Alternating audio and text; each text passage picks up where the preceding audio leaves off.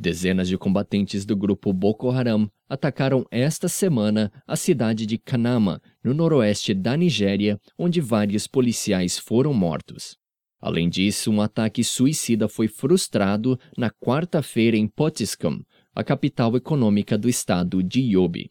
O ataque em Kanama ocorreu na segunda-feira, mas só foi comunicado nesta quinta-feira em razão das dificuldades de comunicação com a área.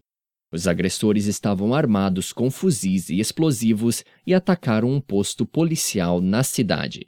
Já em Potiskum, um homem tentou se infiltrar na sede de campanha do governador do estado, Ibrahim Gaidan, mas foi impedido por uma multidão que o considerou suspeito ao vê-lo rondando o local. O homem foi perseguido e fugiu para um prédio abandonado onde se explodiu.